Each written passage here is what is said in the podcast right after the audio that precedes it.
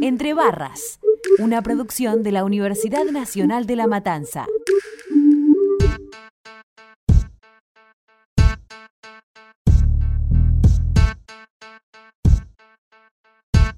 ¿Estamos? Mandale. Bienvenido a Entre Barras, el podcast que te cuenta todo sobre la escena del freestyle y el rap argentino.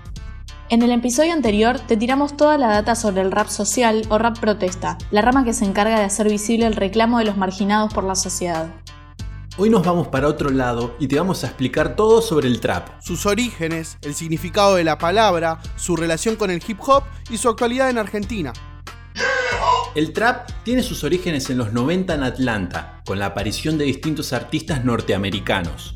Desde un principio se destacó por no ser solo una corriente musical. ¿En qué sentido? La palabra trap o trapicheo es utilizada para referirse al lugar donde se venden las sustancias ilegales. Por eso atraviesa temáticas como el dinero, las drogas y la violencia, sin censura y de forma muy directa. El trasfondo de esta rama del hip hop refiere a los negros que fueron discriminados y consiguieron sus riquezas a través de la música y los negocios ilegales. Toda esa vida lujosa la muestran en sus canciones.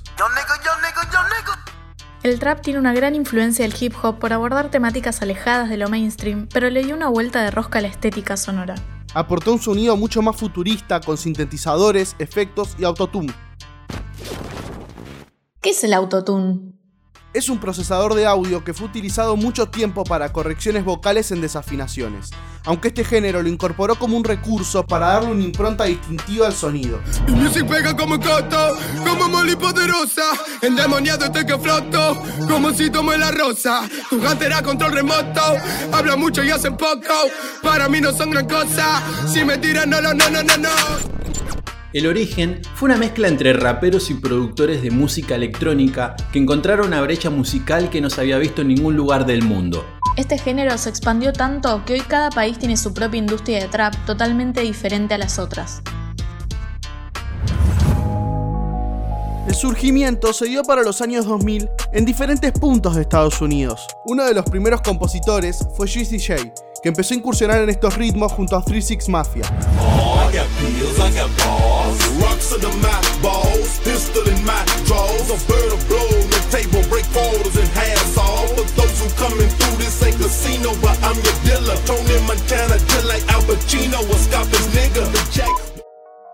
Luego aparecieron grandes músicos que rompieron todos los récords en la música internacional, como Young Thug, Migos o Kendrick Lamar. Aunque en la actualidad el trapero que se lleva todos los premios es Travis Scott. El estadounidense iba a pisar Argentina por primera vez en la edición 2020 de Lola Palusa, pero fue suspendida por la pandemia.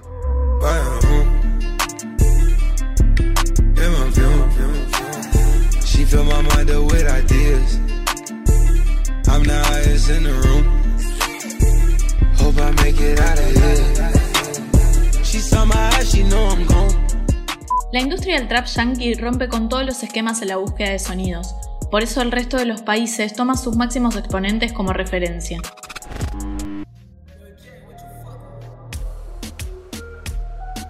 En Centroamérica se vio la primera expansión a grandes escalas para la habla hispana a partir del 2015. Aunque el trap latino tenga un sonido muy similar al reggaetón, se diferencia por varias cosas. Principalmente por las temáticas, ya que son mucho más explícitas, vulgares y egocéntricas que el clásico estilo de música boricua. Los flows de los latinos hacen que esa línea divisoria sea difusa y la diferencia entre géneros quede en el pasado. Otro Otro más por si sobrevive de casualidad. Refuta mi tesis, cabrón, y te vamos a dar catequesis. No he metido un gol y tengo cristianos orándole a Messi. Bad Bunny es hoy uno de los máximos exponentes, pero no solo por haber sido uno de los pioneros en hacer este tipo de música en habla hispana. Lo que lo distinguió fue su talento para subirse a otros ritmos y mantener su estilo. Por eso es que abusa, contigo camina en la cuerda floja. Me llenas de maldad, yo tengo lo que te despoja. Engáñame, pero que no te coja, porque a la primera te saco tarjeta roja. Es casi imposible identificar cantantes que hagan solamente trap, reggaetón o rap, ya que todos se adaptan a cualquier género. Por eso es que surgen grandes figuras cada año. Uno de los primeros puertorriqueños en hacer trap fue Arcángel, que para 2009 lanzaba un tema llamado El Pistolón. El nene si lo sabe hacer, bien solito como tiene que ser. Mucha gente me quiere vencer, tranquilo loco y vuelvan a ser. Que yo, yo lo vi crecer, había hambre, le di de comer. Esto no sé que yo le di de beber, y donde nos veamos nos vamos a joder, sos. Su cercanía con América del Norte le permitió a países como Puerto Rico, Panamá y Colombia entender muy bien las reglas de la industria y anticiparse a la jugada.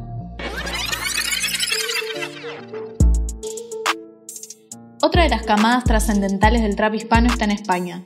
Desde 2013, millones de raperos comenzaron a darle una nueva impronta a esta corriente musical. Los españoles trajeron consigo un nuevo estilo a la entrada al estudio, con un sonido mucho más sucio y temáticas mucho más pesadas. Uno de los primeros en emerger fue Jan Beef, que lanzó su carrera en 2013 con un mixtape titulado Adromic FMS1. Junto al grupo llamado Pur Gang, revolucionaron el hip hop español con un estilo hiper trash en su sonido y efectos en las voces. Jan Beef rechaza contratos con discográficas para defender la esencia de lo underground. Existe internet, yo tengo un sello de chavales que me da igual el dinero que dé, todo el dinero que da ese sello es para los propios chavales, la música que sacan, ¿me entiendes? No, es distinto, eso, eso es mi manera de luchar y de avanzar y de crear una industria. Yo no quiero crear una industria que dependamos de gente de etiqueta. Actualmente, Kid Keo es uno de los artistas que más representa a la industria española y llegó a ese lugar por una particularidad. El trapero es bilingüe y fue uno de los primeros en mezclar el español con el inglés en sus canciones. Money, No.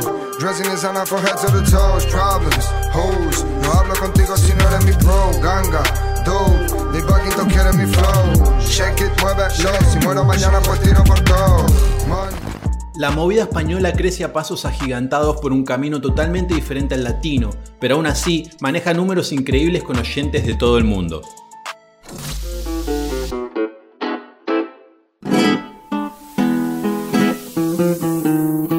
Hablamos de trap, Argentina no puede quedar afuera del movimiento, siendo uno de los circuitos que más vende y está en pleno auge. El género explotó a niveles impensados para los propios protagonistas, que vieron un cambio en sus vidas en pocos meses. Nuestro país consolidó un estilo autóctono, con grandes influencias norteamericanas, pero con un sonido propio muy progresista y electrónico que lo distingue del resto de las escenas.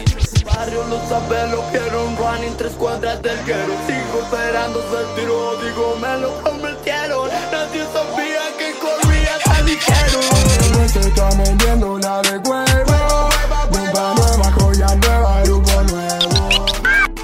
A esta explosión que comenzó a gestarse en 2017, había muchos raperos que incursionaron en esta rama.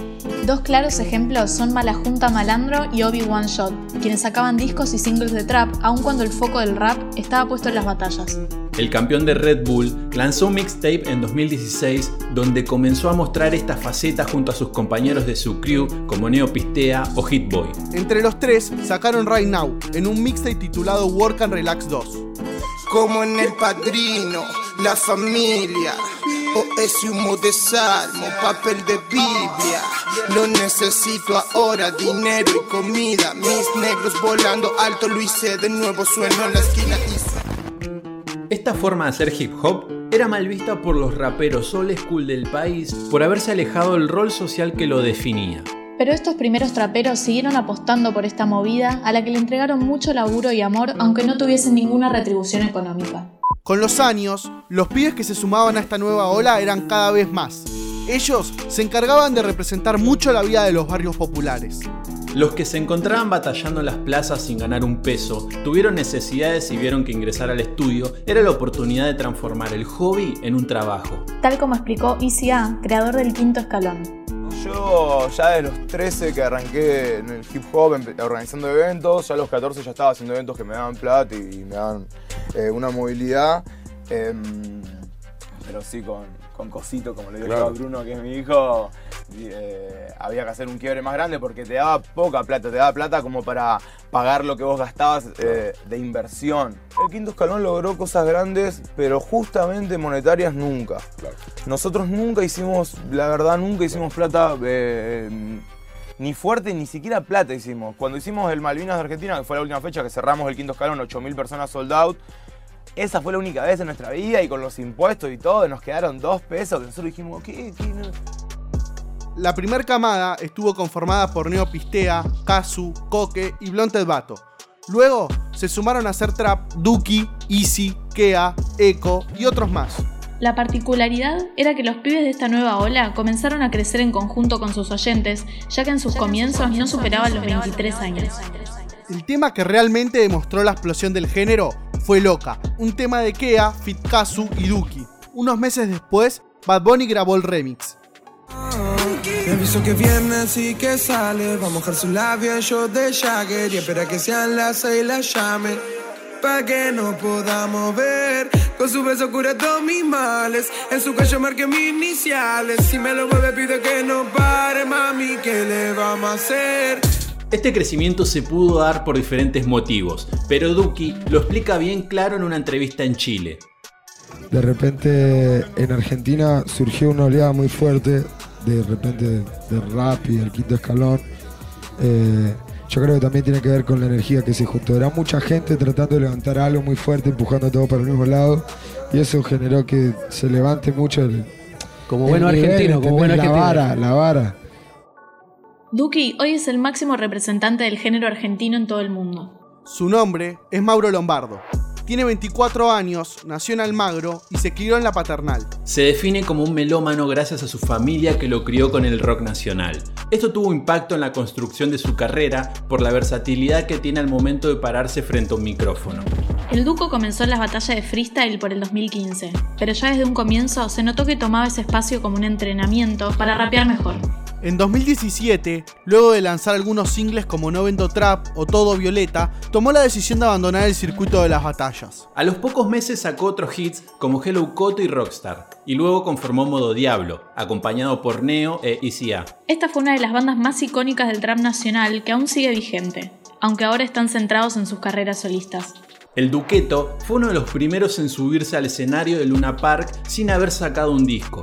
Esta etapa llegó a fines del 2019 con SSJ, su primer álbum, con un tinte muy experimental al tener canciones de diferentes géneros. El tema con más éxito fue Goteo. Me puse la Gucci con un short de Nike, puso cadena, estoy que goteo. Sigo volando ciudad en ciudad, tumbando el club, ya no paraneo. Con cara de que nada va a salir más, soy un rockstar, estoy que goteo. Estoy donde ya les dije que iba a estar, ustedes donde están no lo veo. En su último cumpleaños lanzó un EP llamado 24, que narra a la perfección su vida como artista y seguramente amerita un análisis en profundidad. ¿Les Eva?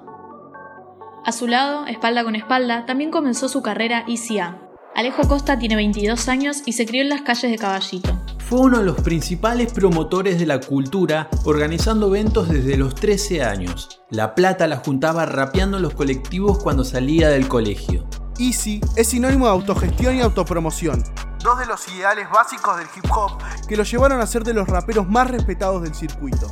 Con una impronta totalmente argentina, el trapper mezcla sonidos futuristas con las bases de la música nacional, siendo uno de los primeros en hacer tango trap.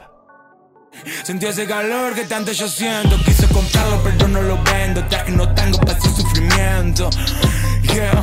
Sentí ese calor que tanto yo siento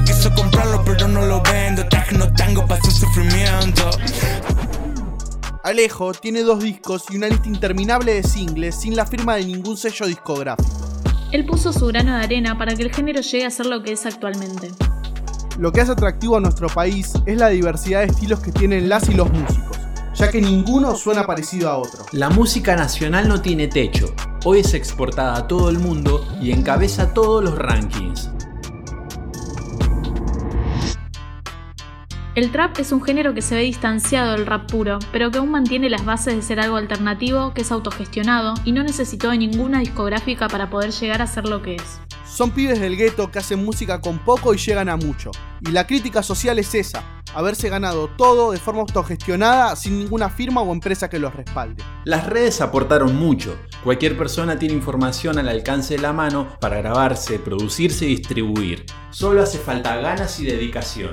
Hay mucha tela para cortar en un género que tiene mucha historia detrás, pero también mucha historia por delante. Por eso, vamos a puntualizar sobre los artistas argentinos más importantes que lideran el crecimiento del hip hop nacional en otro episodio. Pero la data que te tiramos hoy alcanza para que vayas a ponerle play a todos los trappers que nombramos.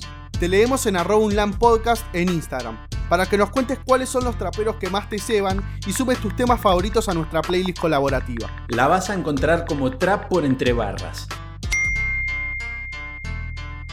Te esperamos la próxima con la crew. La la la. Escuchaste un podcast del Taller de Elaboración y Producción en Medios de la Universidad Nacional de La Matanza.